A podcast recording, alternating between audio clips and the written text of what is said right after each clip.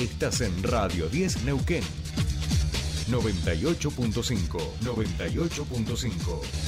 Radio 10. Desde las 7 y hasta las 9. Tercer puente.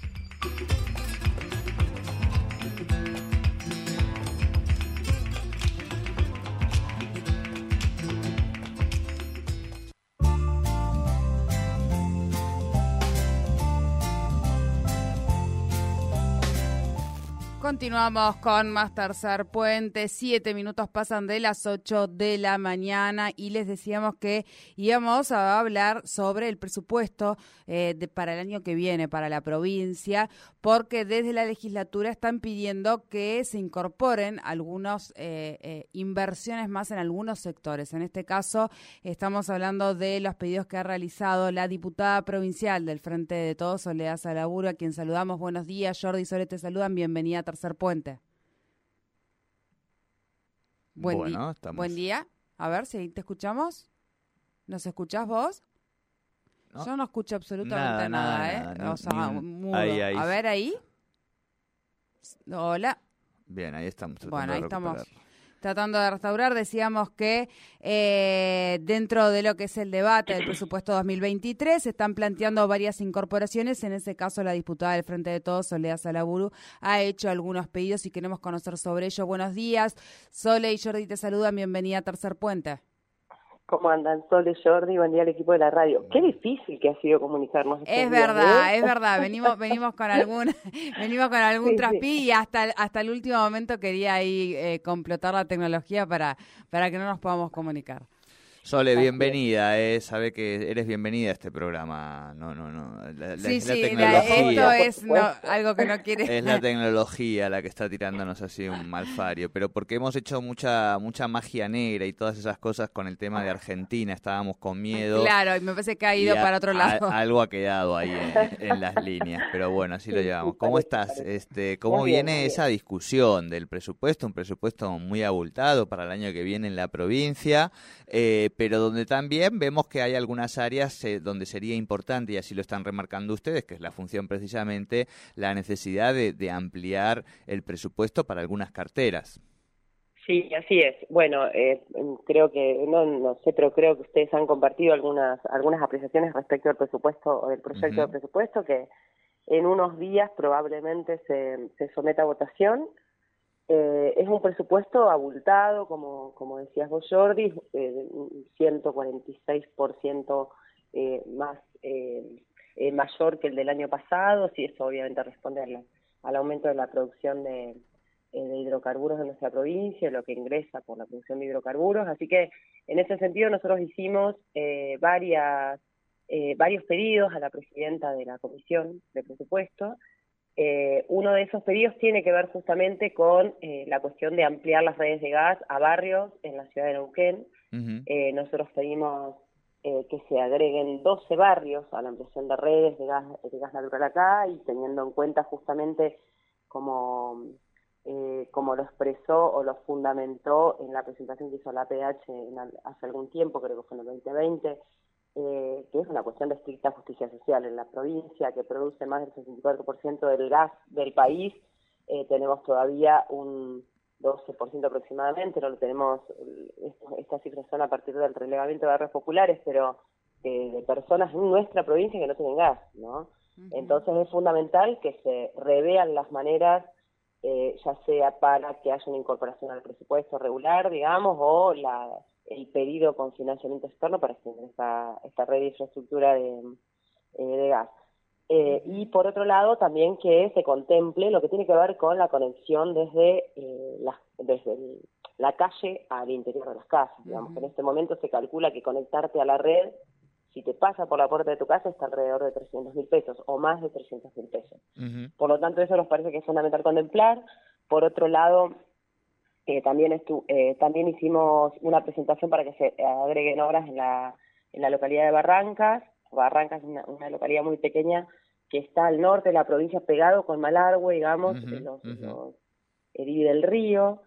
Eh, y justamente una de las obras más importantes que estamos pidiendo es eh, una obra de contención pluvio-aluvional eh, cada vez que llueve o hay tormenta, el barro se desliza por la ladera de, las, de los cerros y inunda y anega las calles.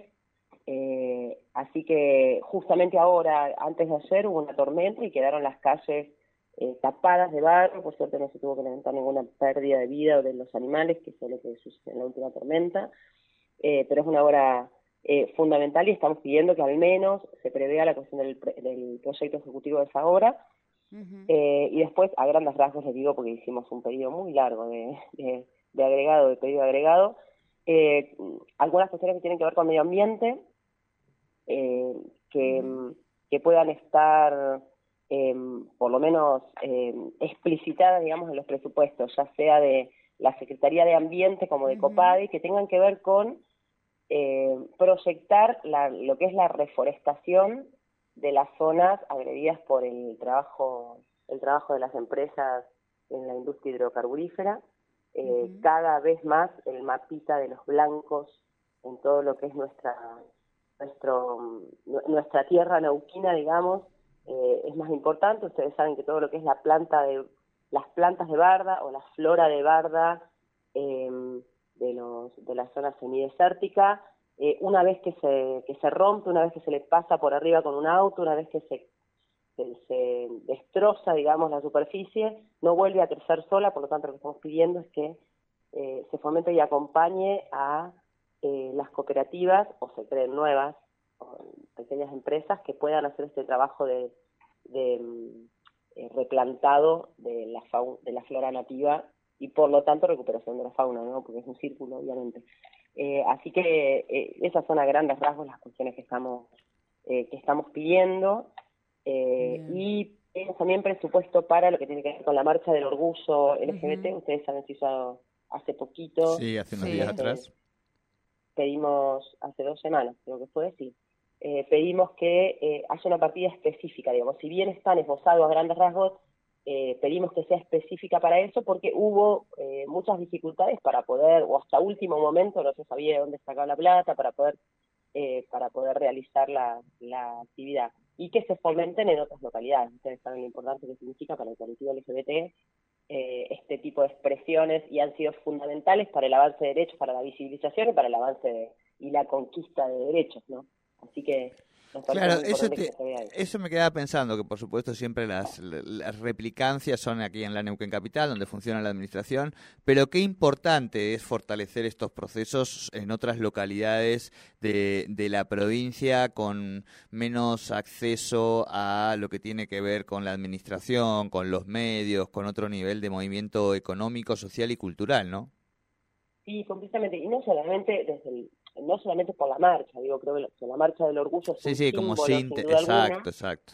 Pero eh, que se pueda prever para, el, para encuentros, para encuentros, para visibilización, para, digo, del colectivo LGBT. Nos parece fundamental, eh, creo que él eh, se ha avanzado mucho, se ha avanzado mucho en general, digamos, en los últimos años, y en Neuquén también se ha avanzado en la visibilización, eh, en los encuentros, en los acompañamientos, pero nos parece que todavía eh, falta mucho y por sobre todas las cosas porque hay que tener también, como decimos siempre, una mirada federal en esto, ¿sí? Todo lo que ocurre, ocurre, así como denunciamos que ocurre en, eh, en Cava, en el ombligo de la Argentina, entonces eh, no podemos aplicar nosotros, que vivimos quejándonos del centralismo, eh, que suceda lo mismo en nuestra provincia, ¿no? Por lo tanto, nos parece fundamental que se puedan fomentar este tipo de actividades en las diferentes localidades de, de toda la provincia, ¿no? Claro, claro, clarísimo. Sole, eh, la última, eh, ¿quién va a ser el candidato a gobernador que el movimiento ¿Qué pregunta, qué pregunta? va a apoyar? Eh, el que yo voy a apoyar.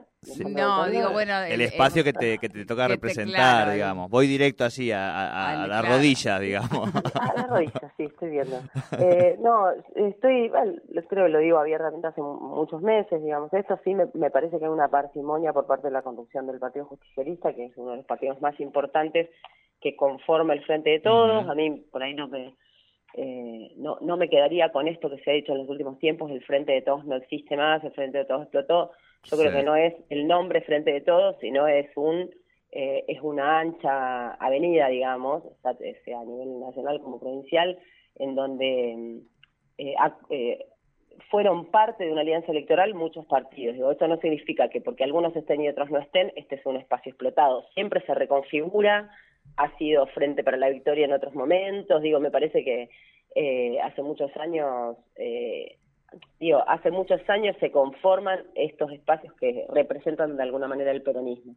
Eh, creo que eh, la falta de la falta de posicionamientos, la falta de generar discusión política eh, por parte de la conducción del, del Partido Justicialista eh, ha sido eh, una, o ha generado una plancha en la militancia, la militancia que está eh, que está harta o que está pidiendo alguna definición. Creo que se ha, mm, eh, se ha especulado de alguna manera con este salto o esta amague de salto de Rolando Figueroa de los eh, que, que viene desde hace un montón de veces, yo estoy absolutamente convencida de que no se puede cerrar un proyecto político eh, o no se puede cerrar ni siquiera una alianza electoral con eh, sin, sin prever o proyectar eh, algunas ideas acuerdo programático, claro. Digo, entonces claramente en este momento que ese sector eh, está cercano al, Cambiemos o alguno de los partidos que son uh -huh, los partidos uh -huh. más liberales de alguna manera de que conforman la alianza Cambiemos, me parece que es muy difícil pensar en poder cerrar ahí, ¿no? Esto es mi apreciación, uh -huh. eh, estamos discutiéndolo, esperemos que en estos días haya alguna definición, porque realmente se nos puede, se nos pasa un tren. Exactamente. Te agradecemos mucho esta comunicación, buena semana Sole. Muchas gracias, un saludo grande para ustedes y un saludo grande a todo el equipo de la radio. Bueno, muchísimas gracias. Hablábamos con Soledad Saraburu, diputada provincial del Frente de Todos, en relación al presupuesto 2023 que se está debatiendo en la legislatura y en el cual ella está pidiendo varias incorporaciones.